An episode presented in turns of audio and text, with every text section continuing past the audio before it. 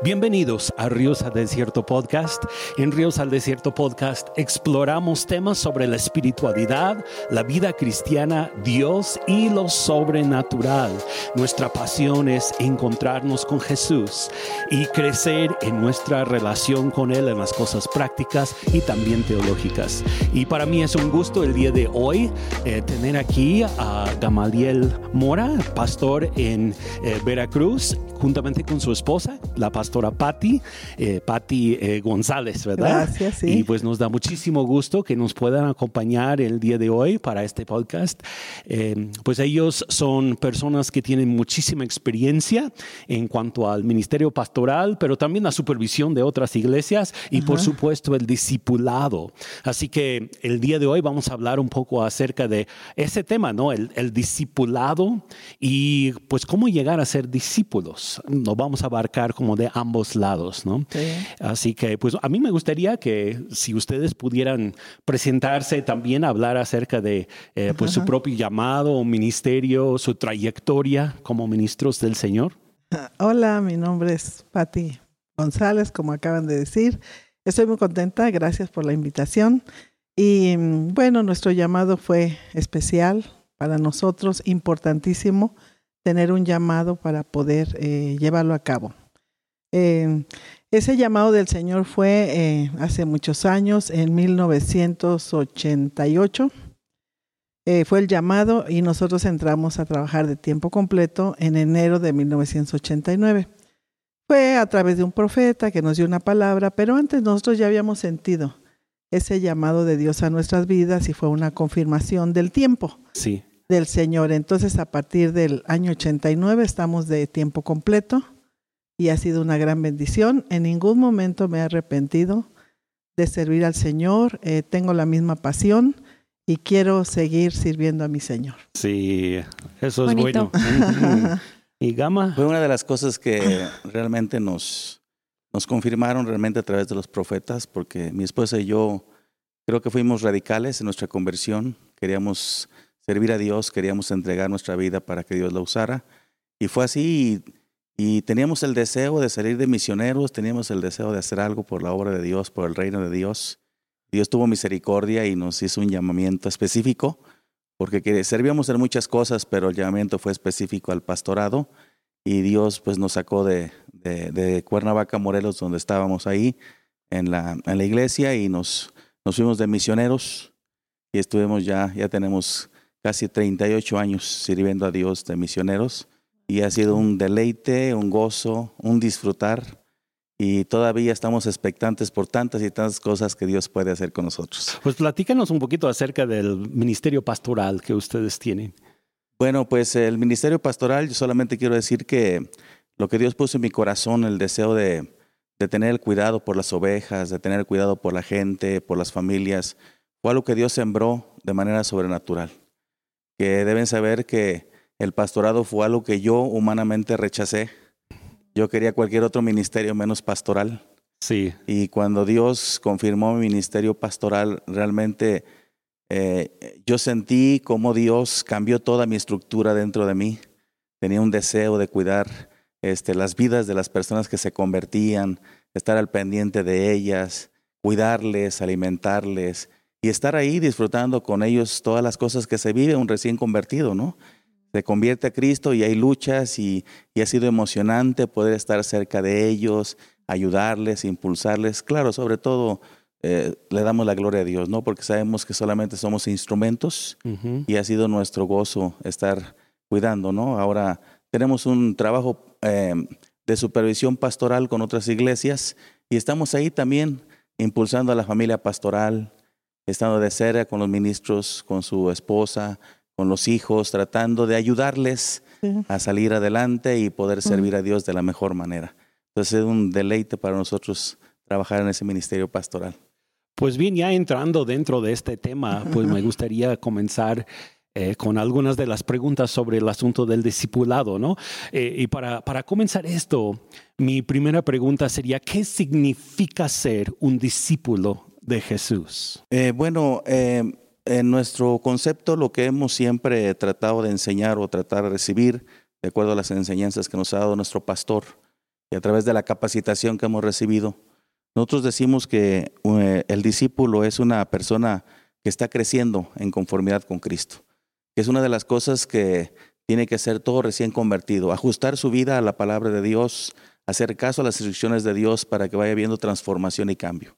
Entonces, una persona que está creciendo en conformidad con Cristo, que está trabajando en el desarrollo de su propia vida, es decir, que, toma responsabilidad por su propia vida espiritual para llevar al crecimiento, para mantenerse, para estar ahí este, este, firme, pero también que un día ese discípulo pueda ser eh, eh, que pueda presentar fruto al Señor Jesucristo. Es decir, queremos que se convierta y queremos que se ajuste a la palabra, pero también queremos que tome responsabilidad por su vida espiritual, pero también que posteriormente dé fruto de su fe. Porque finalmente nosotros hoy en día somos el resultado de esa gran comisión que el Señor dio. Vayan y hagan discípulos a todas las naciones. Y creo que lo hicieron bien los apóstoles. Y a través de todos los que se convirtieron a Él, y, yo siempre me, me deleito pensando, en que la oración de Jesucristo, cuando oró por los discípulos del Señor, te ruego no solamente por ellos, sino por los que han de creer, ¿sí? Por causa de ellos. Y yo creo que el discipulado se ha habido manifiesto a través de todo el recorrido del Evangelio, ¿no? Porque ahora somos el resultado nosotros de esos discípulos que hicieron bien su trabajo, ¿sí? Que a lo mejor podemos encontrar defectos en los 12, en los 11 que quedaron, ¿no? Los 11. Sí, pero lo hicieron bien, aceptaron bien en la responsabilidad y, trabajaron. Entonces, yo creo que la finalidad del discipulado es no solamente creer, sino que haya una transformación en nuestra vida, pero también que sea proyectada a que un día esa persona que creyó pueda ser un instrumento de Dios, pueda servir y dar fruto de su fe al Señor Jesucristo. Sí. ¿Sí?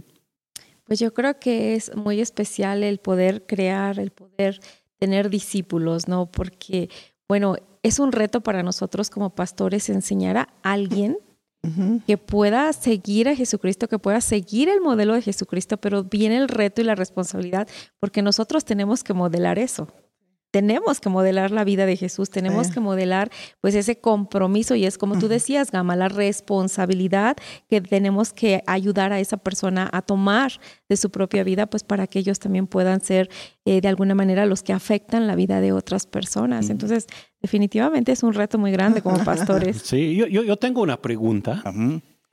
¿Ustedes creen que es posible ser cristiano y no ser discípulo? ¿Qué piensan de eso? Híjole. Yo creo que no. yo creo que no estaría completo este, el término discípulo si no completáramos su propósito. Ajá. Sí, porque nos quedaríamos solamente ser cristianos que tienen una fe firme en Dios, que cree, un convertido, pero no una persona que puede tomar compromiso por el reino de Dios, compromiso por continuar la obra de Dios. Y finalmente cuando Cristo dijo, vayan y hagan discípulos, sabía lo que estaba encomendando, sabía lo que estaba encargando. No solamente se trataba, se trataba de predicar el Evangelio, sino que las personas fueran transformadas y tomaran responsabilidad. Porque él mismo llamó a, sus, a, los que había escogido, los llamó discípulos. Ajá, sí. Él los trató así. Entonces, porque él estaba pensando en que ellos iban a ser los que se iban a encargar de la obra del reino de Dios cuando él se fuera, ¿no? Entonces yo pienso que sería difícil decir cristiano, ser eh, eh, ¿cómo lo dijiste? Ser cristiano sin, ser, discípulo. Sería para mí un cristiano sin llegar a ser discípulo, sería para mí, en mis palabras, sería ser un cristiano nada más eh, limitado. Ajá. Porque podría ser buen cristiano, pero sin hacer la obra de Dios. Sí. Y finalmente, pues creo que el deseo de Dios es que todos hagamos la obra de Dios. Exacto. Y es que ser un discípulo es anhelar hacer lo que Jesús hizo. Sí. Entonces yo creo que no, no puede haber separación ahí. Según nosotros. Sí, no, yo, yo estoy totalmente de acuerdo, pero yo he visto que hay personas que quieren vivir una vida cristiana, pero no quieren el discipulado, ¿no? Entonces, pues quedan cortos, podemos decir. Yo, yo pudiera completar lo que decían. Em, el cristiano cuando se convierte, bueno, la persona cuando se convierte a Cristo viene a salvación. Y hay personas que se conforman con la salvación, pero los pastores y líderes estamos entre Dios y los hombres. Entonces nos corresponde a nosotros, los pastores y los líderes, enseñarle a las personas que ya recibieron su salvación, pero no termina ahí el plan de Dios. sino que aprendan a ser discípulos apegados a la palabra. Juan 8, 31 y 32 dijo, en esto conocerán que son mis discípulos, en que guarden la palabra. Sí. Entonces, la palabra tiene que ser enseñada al nuevo convertido para que sea como Cristo y después haga lo que Cristo. Sarita decía, ¿no? Hay que primero enseñarle al, al convertido a ser como Cristo, que es el modelo para todos nosotros, y después enseñarle a hacer la obra de Cristo. Ajá. ¿Sí? Sí. Entonces, pues esto no es nada más algo tan fácil como muchos quieren, ¿no? Como que muchos hoy en día yo pienso que están buscando la comodidad. Ya entrego Sí. mi vida a Cristo, ya soy salvo, Ujú, tengo mi ujú. boleto al cielo y se Ujú. acabó. Pero lo- a, a lo que Dios realmente nos llama es a algo de sacrificio para llegar a ser más como Cristo. Entonces vamos a platicar un poco sobre ese tema también, el discipulado y el sacrificio. Eh, ¿Qué sacrificios puede implicar el discipulado para aquellos que realmente quieren ser discípulos de Cristo Jesús? Bueno, eh, yo creo que desde que el Señor Jesucristo em, promovía el término discípulo, cuando hablaba de, de que tiene un precio, un precio ya en la, en la carne, en lo natural, cuando nos convertimos, nuestra vida tiene que tener una transformación y nuestra vida tiene que estar ajustada a la palabra, y eso cuesta. Ujú. Dejar cosas que nada tiene que ver con el reino de Dios. Dejar cosas que no tienen que ver con, con el deseo de Dios, el corazón de Dios. Entonces, y también las luchas que son naturales, el mundo, la carne, sí, el diablo. Y, y él lo dijo de esta, de esta forma, el que no toma su cruz cada día y me sigue, no puede ser mi discípulo. O sea, hay un precio. El costo es, es, es muy alto porque se trata no solamente de ajustarse a la palabra, sino también de ser parte de lo que Dios puede hacer para usarnos. ¿Sí? Porque otra cosa es servir y enfrentar los retos y enfrentar lo que uno tiene que hacer, ¿sí? Ver un alma nacer, cuidarla. ¿sí? Cuesta trabajo, ¿no? Sí. Y enseñarle. Y luego que esa persona se resiste, porque a veces no es tan sencillo. se resiste, pero hay que tener la paciencia y hay que tener el, el gozo de poder llevarlos de la mano y estar caminando con ellos, pues es, es interesante, ¿no? Yo creo que el costo sí es alto, porque tenemos que parecernos a, a Jesucristo en nuestra forma de conducirnos, ¿no? Y obviamente, pues eso causa resistencia al mundo. ¿Sí? Hace rato hablabas de comodidad. Los cristianos que quieren estar cómodos, que solamente enfocan en las bendiciones y todo lo bueno, pues nada más para mí. Pero yo siempre digo, están cortos, porque finalmente somos parte de un cuerpo y el Espíritu Santo pone dones, y esos dones son precisamente para que el cuerpo funcione, para que todos seamos parte de empujar Sí. la obra de la iglesia, la obra del Señor, ser parte del cuerpo de Cristo. Creo que Sí. tiene, tiene un precio muy alto, ¿no? Sí, Pero tiene un precio muy alto. Sí, bueno, yo también puedo decir que insisto en la enseñanza de parte de los pastores y los líderes de no permitir, en el caso de nuestras iglesias, de nuestros grupos familiares, que la gente se quede con su propio pensamiento, ¿no? De que yo hasta aquí quiero dar, Sí. este, sino decirle, bueno, te entiendo, pero la palabra nos enseña a ir más allá. Es, como los que llegan a la cruz, ¿no? Llegan, se arrepienten, entregan su vida a Cristo, pero Cristo murió y resucitó. Entonces esto nos habla de más allá el crecimiento. Comprender el reino de Dios significa menguar, rendirnos. Jesús lo dijo en estas palabras, si el grano de trigo no cae en la tierra y muere, no lleva fruto, pero si muere lleva, lleva fruto. Esto significa que nosotros tenemos que rendir nuestros deseos, nuestras pasiones, nuestros planes presentes, futuros, y al creyente le corresponde ajustarse a las leyes del reino de Dios, que es su palabra. Cuando no hay ese deseo de morir a nuestra humanidad, no lograremos nada. Sí. Sí, entonces tiene un precio alto, pero siempre para nosotros ha sido importante recordar que Jesús dejó su trono, su gloria, para venir a hacer la obra del Padre. Y cuando Él murió dijo, consumado es. Ajá. Completó la obra, el plan del Padre. Y nosotros tenemos que llegar a- al final de nuestros días, decir, Señor, yo lo di todo, di mi mayor esfuerzo, eh, sacrifiqué, rendí mis planes humanos para alcanzar los tuyos y, estas cuentas te entrego, Señor, de que sí lo di todo. Nosotros decimos, perdón, nosotros decimos que un discipulado sin costo no es un verdadero discipulado. Porque creo que la vida del discípulo es una vida de sacrificio. Sacrificio, sí, basado en la gratitud por lo que ha experimentado de Cristo, pero también siendo un recurso para que Dios siga continuando su obra. Es una vida de sacrificio. Ir y caminar y alcanzar a los perdidos. Ir y visitar a los enfermos, orar por ellos. Ir y conquistar otros territorios para implantar el reino de Dios es una vida de sacrificio. Y solamente cuando decimos, como decíamos, cuando nos negamos, o sea, definitivamente podemos alcanzar lo que Dios quiere alcanzar. Ajá, sí. Sí, entonces sin, sin sacrificio, sin negación, no se puede. Ajá. No se puede. Y de hecho, pues que creemos que las personas debemos de ser llamados al sacrificio, a la negación de nuestros deseos humanos y buscar lo de Dios. Sí, sí. Pues ahora vamos a relacionar el discipulado con la edificación de la iglesia. Eh, ¿Cómo es que la iglesia de alguna manera se forma a través del discipulado? ¿Cuál es ese, ese proceso? Ok, nosotros eh, creemos que obviamente una persona cuando se convierte necesita cuidado.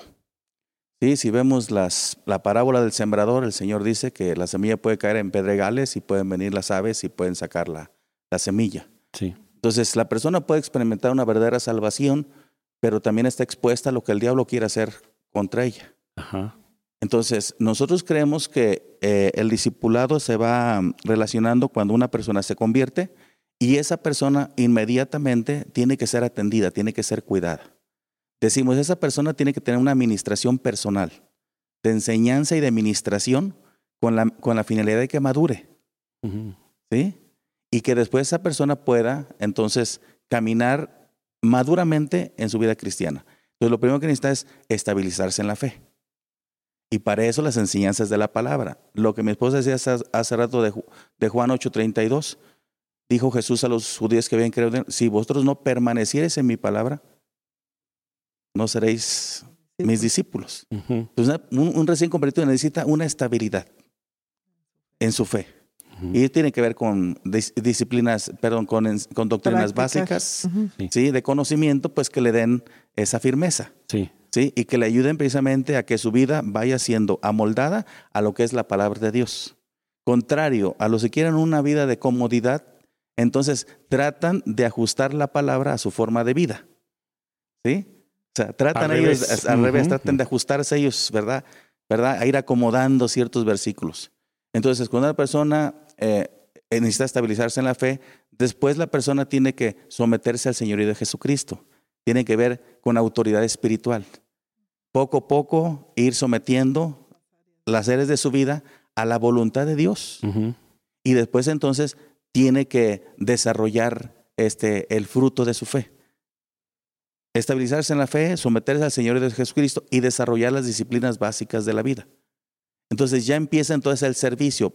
Se empuja desde que se convierte, se cuida, se le ministra, se le enseña a vivir sometido al Señor y después entonces se le va ubicando en el cuerpo de, Cristo, haciendo una función, a lo mejor insignificante o pequeña, un servicio, ya un ujier, ya es una... Y entonces empieza a haber una, un deseo de empujarlos a que ellos puedan ser verdaderos discípulos, sí. ofreciendo su vida para que sea usada para el reino de Dios. Pues yo creo que es un, es un reto muy grande, ¿no? Yo, yo entiendo que ustedes trabajan mucho con, con los grupos familiares, ¿no? Es parte de la esencia de ustedes, de los centros cristianos. Pero aparte de esto, de los grupos familiares, ¿qué otra forma práctica ustedes usan para discipular a los nuevos convertidos? Yo, puedo decir que eh, podemos encontrar muchas oportunidades. Una, una reunión de, grupo familiar es una reunión que tiene un fin espiritual, pero que tiene partes, componentes como la relación entre hermanos, eh, convivencias y demás. Ahora, algo fuera del grupo familiar puede ser una relación estrecha con las personas de toda índole.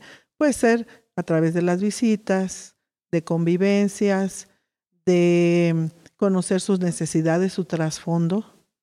Si una persona eh, que fue dañada emocionalmente tiene eh, necesariamente que ser sanada en esa área de su vida para poder pretender en un futuro ser ayuda para otra persona. Y, creo que todas las eh, actividades de relación humana nos pueden ayudar para que un discipulado se dé. ¿Sabes por qué? Porque em, nuestra vida modela en todos los sentidos. Hasta cómo platicas, cómo te conduces en una, en una reunión de matrimonios, ¿verdad? Porque como eres una mujer cristiana, pues tienes una conducta moral, educada, y a veces no, no dices ningún versículo de la palabra de Dios, pero como tienes ese principio en tu corazón de respeto, de integridad, lo modelas sin palabras. Sí, es un ejemplo entonces. Exacto. Entonces, tu vida llena de Cristo y lo que más se parezca a Cristo va a ser una influencia, va a ser un impacto, porque muchas personas llegan a decir, es que tú eres diferente, yo te noto algo especial. Yo veo, no sé, eh, unas personas en una ocasión nos llegaron a decir, es que ustedes, ustedes tienen, irradian como luz. Y otros nos dijo, tienen buena vibra. Digo, me, quedo con la luz, ¿no? Entonces, nuestra vida proyecta, nuestra vida proyecta lo que hemos recibido del Señor. Lo que creemos, lo que entendemos, lo proyectamos. Entonces, por eso también fuera de un grupo familiar, sí podemos tener un cierto alcance no como, el, no como la poderosa palabra de Dios, que es medicina, que es luz y todo lo demás, pero nuestra vida este, llena del Señor, o, media llena a veces también, porque depende de la edad espiritual que tengamos, sí. ¿verdad? Puede ser de bendición para los que te rodean. Entonces estamos hablando ahí de dos cosas básicamente, ¿no? Discipulado a través de enseñanza directa de la palabra y luego discipulado a través de modelar nuestra propia vida eh, sometida a la palabra. Sí, a través de relación. Porque fue el método eh, que Jesús, usó. ¿sí? Cuando dice la palabra que él subió al monte y oró y después escogió a doce de ellos para que estuviesen con él. O sea, fue, estaba pensando Dios en una relación directa. Nosotros cuando decimos grupo familiar, este es, es, es nuestro, no es, es, el, la forma en que nosotros le llamamos una reunión espiritual, grupo familiar. Antes le llamábamos célula, pero hoy le llamamos grupo familiar.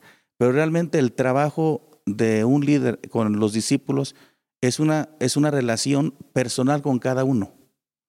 Porque cada uno de los del grupo son diferentes personas. Y tienen necesidades y tienen necesidades diferentes. Y no se puede ministrar la necesidad personal con una enseñanza general. Hay solteros, hay casados, hay personas viudas, hay personas que están separadas y hay que ministrarles. Entonces, la relación personal creo que funciona en todos, en todos los sentidos, ¿no? Que te acompañen, que vean cómo lo haces, cómo vives tú, transferir lo que nosotros decimos la transferencia de la vida, que ellos te vean cómo haces tú, cómo, cómo vives tu vida cristiana, cómo vives la palabra, cómo vives tu relación con Jesucristo para que ellos también aprendan a hacerlo, ¿no? Tenemos un, un como una frase, eh, como centros cristianos que manejamos y que es Jesús con sus discípulos, cuando ya los tuvo cerca de él y que los estaba formando, preparando para cuando él no estuviera en la tierra, dice que Jesús lo hizo y ellos vieron cómo liberaba, cómo amaba, todo. Y después ellos lo hacían y Jesús los veía y los corregía, y si fuera el caso.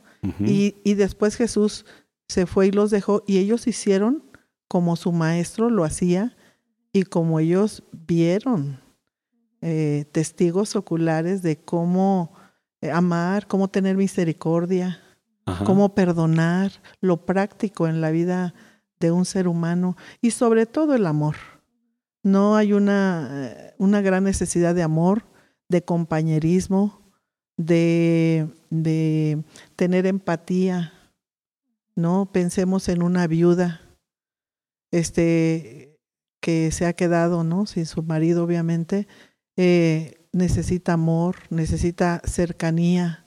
Si es cristiana, necesita el amor del cuerpo de Cristo, un mensajito, un, versículo. Eh, ese, esa, esa cercanía le va ayudar a contrarrestar todo lo que puede ser afectada con su viudez, por ejemplo. Sí.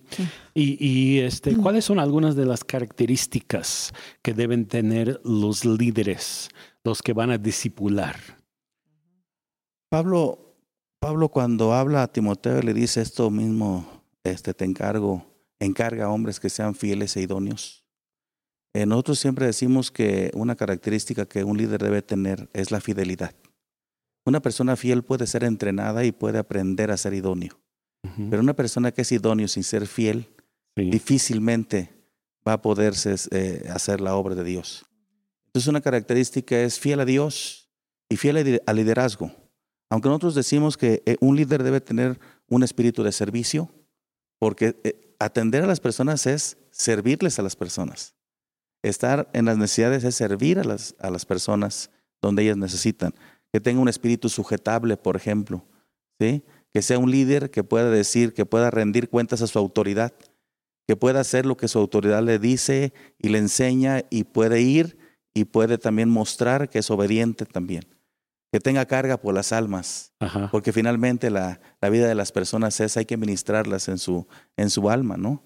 A través de la palabra. Que ame, o sea, que tenga deseo de que las almas se conviertan a Cristo, que tenga un, una, una, este, un espíritu enseñable también para seguir aprendiendo y seguir creciendo.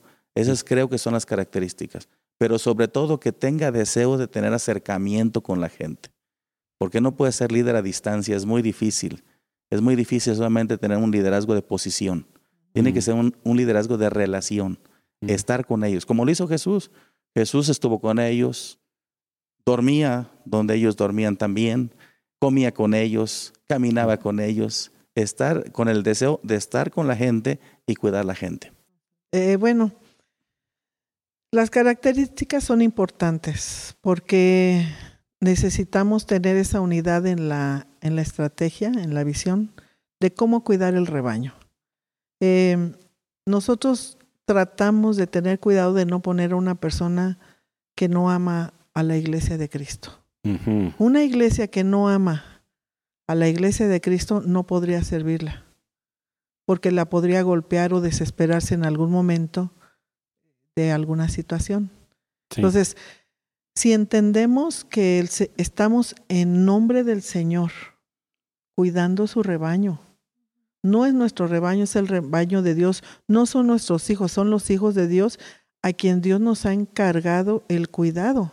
Entonces, eh, tenemos que tener esa característica del amor. Tenemos que tener, sí, estoy de acuerdo, el espíritu enseñable, eh, la sujeción, eh, el amor por las almas perdidas. Sí, porque no podemos, si ya tuviéramos 100 ovejas en nuestro rebaño, no podemos decir es mucho trabajo, son tantas familias y olvidarnos del resto de la gente. y cuidar esas 100, pero proyectándonos a un crecimiento a través del evangelismo y traer más almas y el Señor nos va a guiar a quién más poner. Dios nos proveerá de líderes, de equipos de trabajo para un crecimiento y basándonos también en, en, nuestras capacidades, que dice que el que es fiel en lo poco lo pone sobre más. Si yo cuido a esas 100 y Dios me encuentra fiel, me va a dar 120 y de ahí 150 y de ahí nos vamos en un crecimiento así, este, paso a paso, eh, eh, pero sí es importante cuidar las características de los líderes. Sí. Pues yo creo que también dentro, bueno, todo lo que ustedes acaban de decir se me hace muy, muy bueno, muy buena este, tela de dónde cortar. Yo únicamente agregaría que creo que una característica muy importante dentro de una persona que está sirviendo, pues es esa autoridad espiritual que proviene de Dios, ¿no? Porque también sin ello podrás ser fiel, podrás tener otras cualidades, pero si Dios no te está eh, estableciendo, si Dios no es quien te está respaldando, si Dios no es quien te está eh, llamando a eso, pues yo creo que también es difícil que las cosas funcionen, ¿no? Como que todo esto tiene que integrarse, tiene que engranar, tiene que ser parte de, ¿no? Y creo que pues de Dios es de donde proviene el llamado para ser un siervo, para discipular, para entrenar, porque pues Él es quien también te da la gracia para poderlo. Sí. Y en nuestra experiencia, em, sí hemos, hemos encontrado que es muy difícil que un líder, aunque tenga una un llamado de Dios, solamente se mantenga por posición, porque realmente es muy complicado que la gente vea a un líder Buen solamente liderazgo. como, como un líder de posición. Nada más porque tiene Porque soy nombramiento jefe, el- exactamente. el líder. Entonces creo que la relación es, es clave Ajá. y que los discípulos quieren ver que el discípulo, que el líder no solamente tenga autoridad espiritual, pero no solamente para decirles lo que deben hacer o cómo, o cómo conducirlos, sino los discípulos quieren ver también que el líder sabe sujetarse y sabe vivir bajo autoridad. Sí. Y estamos hablando desde Dios hasta sus líderes que están, a los cuales están sirviendo, con los cuales están participando en el trabajo. Entonces, los discípulos quieren ver todo eso, ¿no? Entonces, sí creo que tiene que haber una, una, una, una, un claro entendimiento de lo que es autoridad espiritual. Y en cuanto a retos, ¿qué retos ven como, como líderes, como discipuladores ustedes? ¿Cuáles son algunos de los retos más comunes que han enfrentado al intentar discipular a las personas?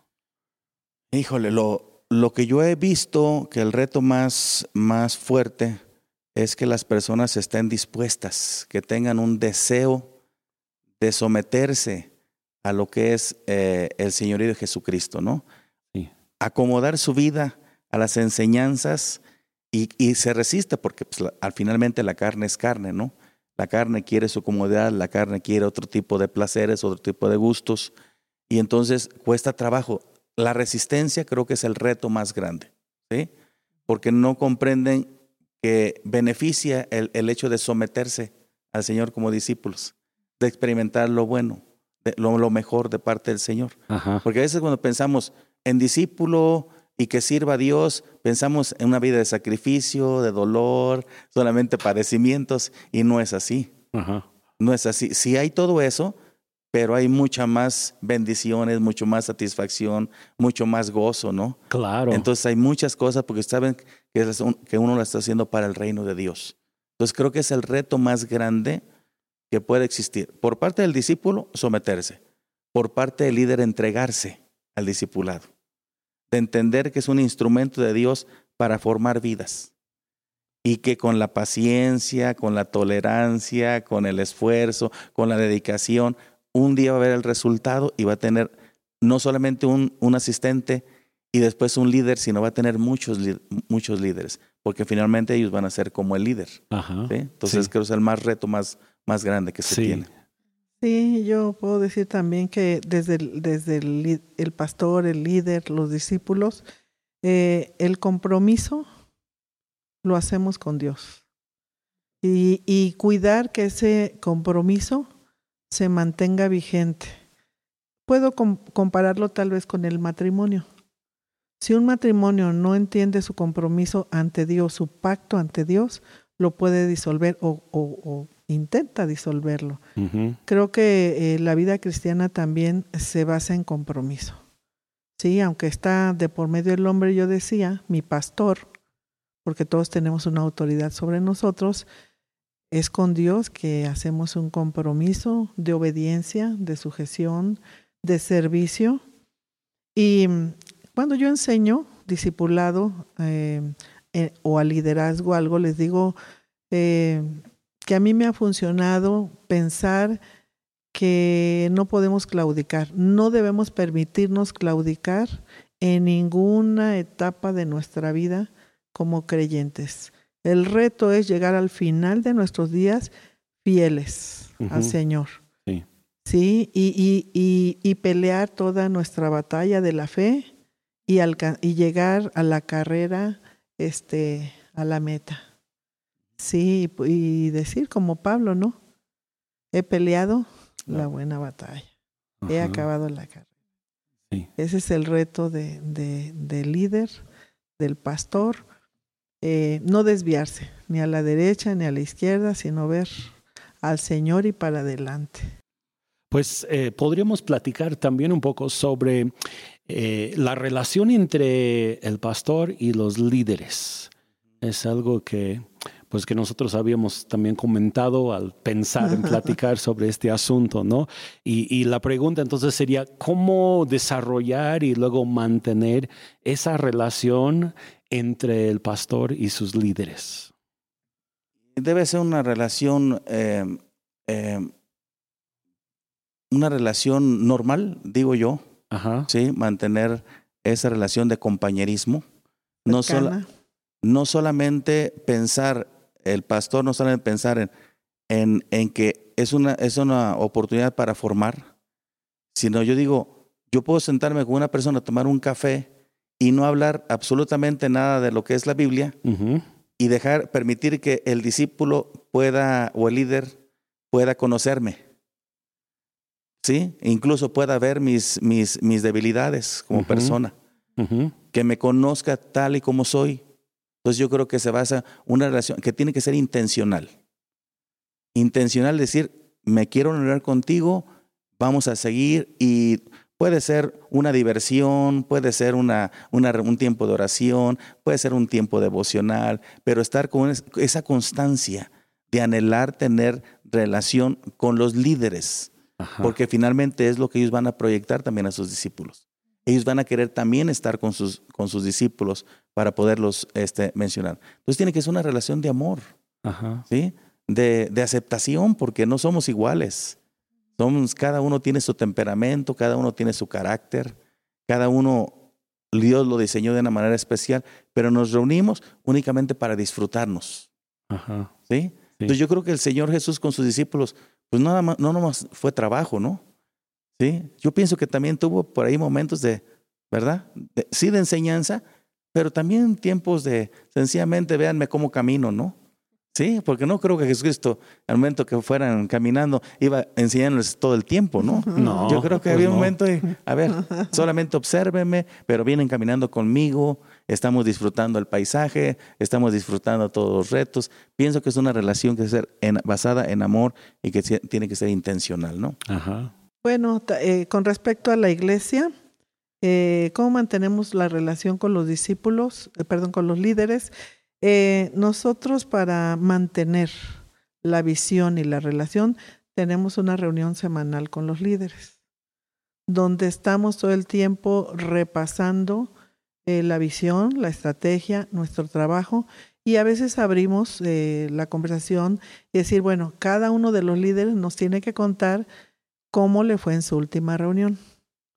Sí. Si, si han tenido algún problema, eh, si su grupo está creciendo, si se estancó, ¿por qué se estancó? Este, si la anfitriona ya no quiere ser anfitriona, este, y no sabe cómo resolverlo, entonces juntos eh, buscamos las soluciones y, y entonces esa relación de estar todo el tiempo hablando del trabajo espiritual que nos corresponde nos ayuda porque entre todos opinan, ah, a mí también una vez me pasó así, lo resolví de esta manera, este, vamos a orar, no estás tú solo, mira, eh, se abre muy bonito el diálogo en una reunión de líderes porque hablamos lo práctico de, de las reuniones y también lo práctico con nosotros. Y eso trae como la retroalimentación. Y ¿no? la cercanía. En cuanto a, a las experiencias de cada uno, porque pues cada líder o cada persona que está al frente de un grupo va a tener una experiencia muy distinta dependiendo con el tipo de personas que están. ¿no? Por supuesto, por supuesto. Y trae mucha cercanía. Cuando tú como líder en una reunión de liderazgo abres tu corazón y decir, ¿sabes qué? Este, tengo seis meses y no me ha llegado ninguno nuevo. Y estoy desanimado. Entonces, eh, ayúdenme con sus ideas de estrategias de evangelismo. ¿Ustedes cómo le han hecho, no? Y empezamos a decir, bueno, es que hacer una pozoliza nunca va a fallar, ¿verdad? Porque eh, los invitados, Pues, La comida ¿verdad? nunca falla. los tamales y el pozole nunca fallan. Y entonces este, aportamos ideas y, y, y la retroalimentación viene a ser vital. Y estar Sí. al pendiente ahí de, Sí, de cómo están, cómo se sienten, con ellos como de estar persona. cuando nos necesitan, porque ese Sí. es, es sí. Entonces se abre el corazón de decir, pues mi pastor le gusta estar, me- le gusta saludarme, le gusta darme tiempo, tiempo de calidad, porque ahora pues no, no podemos dar mucho tiempo, pero tiempo de calidad, que se sienta que estamos para ellos, que está ahí sentado junto a mí, pero que estamos para ellos, que no hay ninguna otra cosa que nos pueda robar. Ese es así como mantenemos la relación, ¿no? Y es muy bonito porque, mira, algunas veces algunos líderes en su desánimo, en su frustración, eh, llegan a llorar en una reunión y decir, llegan a decir, pastor, yo creo que yo no sirvo para esto. Y lloran y decimos, no, no, a ver, espérate, es un momento, es una circunstancia. Este, vamos a hacer esto. Y, y todos, eh, pues, ayudamos, decimos, no, imagínate eh, en qué desánimo está, ¿no? Para, para ayudarle a todos. Entonces, abrir el corazón es ser transparente y no tratar de dar una imagen que no somos. Los fuertes, los valientes, sí, de, de, de, Superman. A mí nadie me tira ni me pasa nada. Yo puro, puro fruto y pura vida y para adelante. Ahorita con lo que estabas diciendo, Gama, de pues esa relación, ¿no? De estar ahí con ellos. Eh, pues ustedes tienen una iglesia, pues yo diría bastante numerosa. ¿Y cómo le haces para mantener esa relación cercana?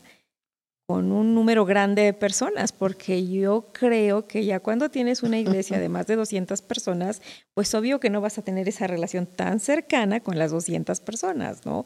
¿Cómo lo hacen ustedes? ¿Cómo lo manejan? Ok, nosotros decimos que nuestro, nuestra red de cuidado pastoral parte desde nuestra estructura de, de, cuidado pastoral, tiene que ver con nuestro acercamiento con los líderes. Los líderes atienden grupos familiares yo a nuestras reuniones de, de, líderes les decimos que es nuestro grupo familiar. Es nuestro tiempo para ministrarlos a ellos, para animarlos. Siempre hay una reunión, de, un tiempo de oración y, una enseñanza que les anime, que les, que les lleve adelante. Y entonces nosotros sabemos que si nosotros les damos buena atención a ellos, ellos le van a dar buena atención a los, a los, este, a los discípulos. Entonces nosotros cuidamos la iglesia a través de los líderes. Realmente sería eh, pues egoísta decir que nosotros somos los que cuidamos a todos y no es así. Realmente los que tienen la iglesia son los líderes, porque ellos nos ayudan en el cuidado pastoral, porque ¿cómo lo hacemos? Es, estamos al pendiente. A través de reportes, ellos nos reportan quiénes estuvieron en grupos familiares, quiénes faltaron y por qué faltaron. ¿Sí? Nos dicen cómo estuvo su reunión. ¿Qué festejaron? Les ponemos, hagan un comentario positivo o negativo, cual, cualquiera. Positivo o negativo, pero hagan un comentario. No, pues estuvo muy bonita la reunión. ¿Sí? Entonces ya, yo ya pienso en quiénes están en ese grupo y pienso quién es el anfitrión y pienso que, que, está un, un, bonito grupo. Entonces nosotros cuidamos a través de ellos porque ellos nos entregan un reporte semanal y nosotros tenemos la atención y el cuidado. Decimos lo que en, la enseñanza de Éxodo 18, cuando este Jetro le recomienda que a Moisés que haga grupos pequeños y les dice atiendan, eh, que, ellos atiendan los, los asuntos pequeños y tú atiendes los asuntos grandes. Entonces la comunicación con los líderes siempre está. Ellos, ellos atienden y ministran las necesidades que pueden con sus, con sus discípulos y cuando ya tienen una necesidad, entonces ya nos hablan, una necesidad grande, nos hablan, pastor, mi discípulo, él tiene este problema, entonces ya entramos nosotros para que ellos también se sientan que son cuidados y que son parte también de nuestro cuidado pastoral. Entonces, así llegamos a través de todos ellos, ¿sí? Tenemos una reunión de anfitriones también para motivarles, hacerles agradecerles. Nosotros los atendemos para que ellos también no sean solamente los que están atendiendo todo el año a la gente, se acercan, los atendemos, les preparamos un desayuno, los ustedes vengan, se los vamos a consentir, como si nosotros fuéramos los anfitriones recibiéndolos a ellos por su trabajo y agradeciéndoles. Muchas gracias. O sea, así lo hacemos a través de todo. Estamos conscientes de que atendemos un número muy pequeño en la iglesia, en nuestras reuniones. Muy pocos nos saludan, no es porque no nos, no nos, no nos amen, sino sencillamente porque sabemos que ellos tienen un líder que los cuida y que son parte también de, la, de la reunión, de, la, de la congregación en general. Nosotros tenemos la iglesia dividida en seis zonas. Tenemos seis parejas pastorales que trabajan con nosotros en una reunión semanal los miércoles. Le llamamos reuniones de zona. Entonces, geográficamente, eh, hay un pastor y todos los grupos familiares cercanos se reúnen con ese pastor en miércoles. Y ese pastor está al cuidado de esos grupos familiares y de la reunión de miércoles que tiene fines de enseñanza doctrinal. Los miércoles son de doctrina. Entonces, eh, ya está repartido el trabajo. Nosotros, aunque somos los pastores generales del Centro Cristiano en Veracruz, somos eh, pastores de una zona también. Los miércoles nos reunimos en una zona este, y, y, y entonces así ha funcionado la red de cuidado y de crecimiento. Pues aquí estamos hablando de pues una estructura, ¿no? Sí. Una estructura grande Un método. para abarcar pues, todo- todas las necesidades de pues una gran congregación. que- Sí, Sí. nosotros tenemos esa reunión que dice mi esposa, la reunión de pastores. Nosotros tenemos un, un martes de cada mes una reunión con los pastores. Y después tenemos dos reuniones generales, pero el tercer martes eh, yo dejo que los, los pastores de zona se reúnan con sus líderes Una De vez esa al área. mes una vez al mes también. ¿Para qué? Para que proyecten el trabajo, de la para que zona. atiendan las necesidades de esa zona. Ajá. Y también nosotros, bueno, a través de la comunicación, la comunicación es básica y así nosotros atendemos todos los asuntos que tienen que ver con la iglesia. Es lo que nosotros llamamos la red de cuidado pastoral. Pues Sí. yo haría otra pregunta. Ahora vamos a pensar en este la persona, digamos, común y corriente que asiste a la congregación, que no es un líder, que no ha llegado a ser líder de algún grupo familiar. ¿Cuál es su papel de las personas normales, comunes, que no son líderes dentro del discipulado? Ok, eh, nosotros decimos que mm, todas las personas tienen un lugar en el cuerpo de Cristo. Y nosotros les llamamos nosotros a esas personas que pueden llegar a, s- a ser- a funcionar como, como ayuda, les llamamos hermanos mayores. Dentro de una familia, el hijo mayor siempre lleva más responsabilidad. Ajá. Tiene que comportarse de una manera de- especial para que no, no afecte a los demás pequeños, ¿verdad? Entonces, y nosotros decimos que una persona eh, tiene un tiempo de nacimiento y por lo tanto, entonces va creciendo. Siempre hay nuevos. Y esas personas que van creciendo ya pueden aportar algo. ¿sí? O sea, si tú te convertiste hace un mes, ya no eres nuevo porque ya se convirtió otro ayer. Sí. Entonces, ya lo que tú aprendiste en un mes, tú ya lo puedes enseñar al, Al nuevo. al nuevo. Entonces, vamos enseñándole a las personas que puedan tener una aportación de ayuda. Y yo puedo contactarle y decir, ¿por qué no le enseñas a orar a ella, a esta persona que nació ayer? Enséñale a orar. Y entonces ya tiene algo que, que, que- que aportar para esa persona. ¿Tiene alguna responsabilidad? Alguna ya? responsabilidad. Ujú. En- en, en la cuestión del cómo funciona un grupo familiar, un líder siempre tiene que mirar a una persona que tiene que levantar. Le llamamos asistente. Es el segundo del líder y es el que puede ir encargándose de vez en cuando de una reunión, compartir de el Va siendo tema. discipulado. Sí, claro, se le va enseñando. A ver, comparte un tema. ¿sí? Y ya se le corrige, estas cositas no están bien y se le corrige y va creciendo y va creciendo. ¿Por qué? Porque nosotros decimos que la finalidad de un grupo familiar es que crezca para que después lo partimos. Ujú. Y ese asistente entonces es el futuro líder de la partición del grupo. El líder se queda con una parte y el asistente al que se le formó se va a quedar con otra parte. Entonces yo pienso, mi opinión es que en la iglesia no tenemos gente común y tampoco gente corriente. Ya. Ujú. Sí. Yo creo que todos son importantes, Sí. ¿sí? En el sentido, en, en el buen sentido. Sí. Todos son importantes y todos pueden aportar algo. Claro. Entonces se le va proyectando. Pero si se tiene la mentalidad de que la persona tiene que ir llevada a ocupar su lugar dentro de la iglesia, En el cuerpo. Que es importante y que puede hacer algo. Ajá. ¿sí? Desde la que hace las tortillas hasta la que hace el aseo del- de los baños, cualquiera, todos somos importantes dentro del cuerpo de Cristo. Entonces hay que cambiar la mentalidad, ¿no? Porque hay muchos en las iglesias que tienen esa idea, pues es que yo no soy líder, yo no hago nada, yo solamente Soy estoy- nuevo y ya Ajá. tienen 15 años. Ándale, también, también suele suceder. Sí. No, yo creo Sí. que es cambiar. Cambiar la mentalidad y sobre todo enseñarles que el cuerpo de Cristo somos todos. Sí. Una vez que una persona se convierte, ya fue bautizado en el cuerpo y tiene que buscar su función. Yo digo, si tú fueras eh, mano, en el cuerpo de Cristo y no quieres tomar tu lugar, ese cuerpo está incompleto. ¿Sí? Cada quien tiene su función. Cada quien tiene. Y, y no existe, eh, mi esposo lo ha dicho de esta manera, eh, tal vez para que algunos que les cuesta trabajo lo entiendan, que en la iglesia no hay el, el ministerio de bulto, ¿no? No existe.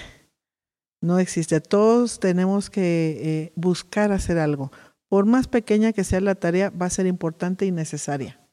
Sí. Porque somos un equipo en la iglesia también. Sí, Somos un equipo y cada quien tiene que tomar su lugar y hacer funcionar su lugar. ¿Sí? Yo Entonces, creo que dijiste algo muy importante, David. Eso Sí. es cambiar la mentalidad. sí, ¿sí? El líder tiene que pensar en que en los que está cuidando son los próximos servidores de Dios, en alguna forma. sí. ¿a van a servir los a quiere Dios. llevar? Ujú. Mi pastor cuando, cuando Jacobo, que ustedes lo conocen, él en algunas ocasiones decía, cuando éramos una iglesia que iba en crecimiento muy pequeña, él nos usaba y nos decía, mi meta es deshacerme de ustedes lo antes posible. Y Entonces, no. para mí eso me dolía porque decía, bueno, o me ama o no me ama, porque ya, ¿Me quiere ya está cerca o pensando, lejos? me quiere cerca o lejos, ¿no? Sí. Pero lo que él tenía en mente es crearme que un día yo podía servir a Dios, que no necesariamente tenía que quedarme en la iglesia Local. local, sino le me estaba proyectando a, Las misiones. a algún lugar o a hacer algo, Sí, ¿sí? Entonces, aunque no lo entendí en su momento, pues ahora sí lo entiendo, ¿no? Entiendo que hay que tener la mentalidad. Si los tratamos a los discípulos como pequeños o bebés todo el tiempo, Es un error. es un error. Lo mismo sucede en la paternidad. Tratamos a nuestros hijos como bebés, entonces siempre los vamos incapaces de Tiene conquistar 40 la vida. años y Sí, y todavía es mi bebé, 40 Ujú. años es mi bebé. Digo, está bien en el corazón, pero no, no en la práctica. No en la ¿no? realidad. Claro. Y, y- y porque es así también. Un líder no puede ver a sus discípulos como que no van a crecer, como que siempre van a estar ahí como bebés espiritual. Entonces yo creo que es la- el, el tener una mentalidad, un cambio en nuestra forma de pensar, ¿no? Ajá. Y eso nosotros decimos, es, es, estoy aquí para formarlos. Los voy a atender, los voy a administrar con la meta de que maduren y que un día ustedes sean los futuros líderes de... ¿sí? Sí. Entonces yo, por ejemplo, mis grupos familiares, yo veo a todos mis discípulos como futuros líderes de grupo familiar, porque lo pueden hacer. sí, Entonces es un cambio de mentalidad que es muy, muy importante, ¿no? sí. ¿Mm? Pues se nos acaba el tiempo, se va bien rápido el tiempo, pero para, para concluir el día de hoy me gustaría pedirles, ay, pues serían dos consejos. Primero, un consejo para aquellos que quieren llegar a ser buenos discípulos. ¿Qué les aconsejas a las personas que dicen, a mí me gustaría llegar a ser un buen discípulo de Jesús? Consejo eh, que busquen un crecimiento en su vida, una, un crecimiento, un deseo de crecer, crecer en el sentido espiritual, tener el conocimiento y, y conocer realmente, tener el deseo de someterse a Cristo. Si Cristo nos encontrara como a Mateo, recogiendo buen dinero, Ajá. y en ese momento nada más nos dijera, sígueme, que fue todo lo que dijo, Sí. No le habló de más ganancia, no le habló que el negocio era me- mejor, solamente le dijo, déjame, y Mateo lo que hizo es, lo siguió. dejó todo y Sí. se fue. Sí. Cuando llega uno a ese punto de ser buenos discípulos, es cuando yo digo, ya digo, yo estoy sometido al Señor y lo que mi Señor diga. Y si en este momento, aunque estoy en la opulencia, aunque estoy en el más grandioso éxito de mi negocio, cuando estoy en mi profesión, cuando he alcanzado los más altos niveles de lo que yo quería humanamente, estoy dispuesto a dejarlo todo, como. Pablo lo decía. Sí. Tenía un currículo bueno, Pablo, pero decía, y todo eso lo tengo por basura. por basura, Sí. para ganar a Cristo. Entonces, yo creo que es eso, es buscar crecer, que se metan al estudio, a la preparación y todo, buscar someterse al Señor de Jesucristo y entonces se van a convertir en buenos discípulos tarde que temprano, porque lo van a dejar todo. Entonces, si vamos a la siguiente pregunta o consejo, ¿cuál sería eh, pues su consejo para la persona que quiere discipular? Eh, yo creo que es la primero eh, alcanzar el nivel de un discípulo de Cristo, que él diga, yo he trabajado en mi vida y la he alineado a la palabra de Dios. un discípulo de Cristo y de ahí vendría la capacitación para que pueda discipular a otros. Sí hay capacitaciones para liderazgo, este, y va a ser básicamente aprender a cuidar el rebaño. Cuidar el rebaño, eh, obtener un compromiso para cuidar a esas ovejas que recién nacen, que vienen con tanta necesidad en todos los sentidos, de amor, de cuidado, de afecto, de cómo puedo sanar. Tengo 30 años con amargura en mi corazón y no he logrado soltar eso. Tú líder, a ver, ayúdame y pues nos vamos a la palabra, ¿verdad? Y, y, tener ese, esa, creo que es esa empatía por el necesitado. Dice el Señor Jesús dijo que tuvo compasión. Cuando somos indiferentes no podríamos. Tiene que haber esa compasión de ver, esta persona necesita dejar esa amargura, esta persona necesita perdonar y así. Y, y, la palabra dice cómo perdonar. Sí. Y así. Sería yo creo que básico el hecho de, como consejo, eh, que un, una persona que anhela ser líder tiene que demostrar que es un buen discípulo primero. Excelente. Nosotros decimos que si no, no sabe ser discípulo, no puede discipular. Ajá. ¿Qué les va a enseñar? El principio del reino de Dios es sencillo, lo que tú siembras, eso cosechas. Si no sabes ser discípulo, tus discípulos tampoco van a saber ser, discípulos. Es un principio. Sí. Entonces decimos es que sea buen discípulo. Que pase por un tiempo de capacitación y de prueba hasta que yo pueda decir, eres buen discípulo. y no le estás haciendo nada más por, por, por, por, ganarte el lugar, sino es auténtico. Sí. Eso, eso diría yo. Muy bien. Pues yo les agradezco muchísimo por habernos acompañado el día de hoy. Eh, pues la verdad es una bendición poder escuchar de su experiencia, sus consejos, su enseñanza, la forma en que ustedes también hacen las cosas, porque pues tienen un sello muy marcado como centro cristiano y algo que Dios ha hecho de forma muy especial entre ustedes como congregaciones, ¿no? que son muchas congregaciones. Y y pues muchas gracias por acompañarnos y por estar con nosotros en este día, en este podcast. Ah, gracias a ustedes por la oportunidad. Este, les, les bendecimos y, y creemos que Dios va a hacer lo mismo con ustedes. Pues muchas gracias. Y gracias a todos de ustedes que nos están escuchando, viendo el día de hoy. Eh, yo sé que esto ha sido de bendición para, para muchos de ustedes y pues vamos a llegar a ser buenos discípulos. Yo creo que ese es el primer paso, como escuchamos el día de hoy. Y los que están trabajando también como líderes, pues ánimo, fortaleza, vamos hacia adelante en el Señor. Y bueno, también les recuerdo a todos eh, pues que pueden darle like a, este, a esta transmisión, a este podcast y así nos ayudan a llegar a más personas. Bueno, pues gracias por acompañarnos y nos vemos en nuestro próximo episodio.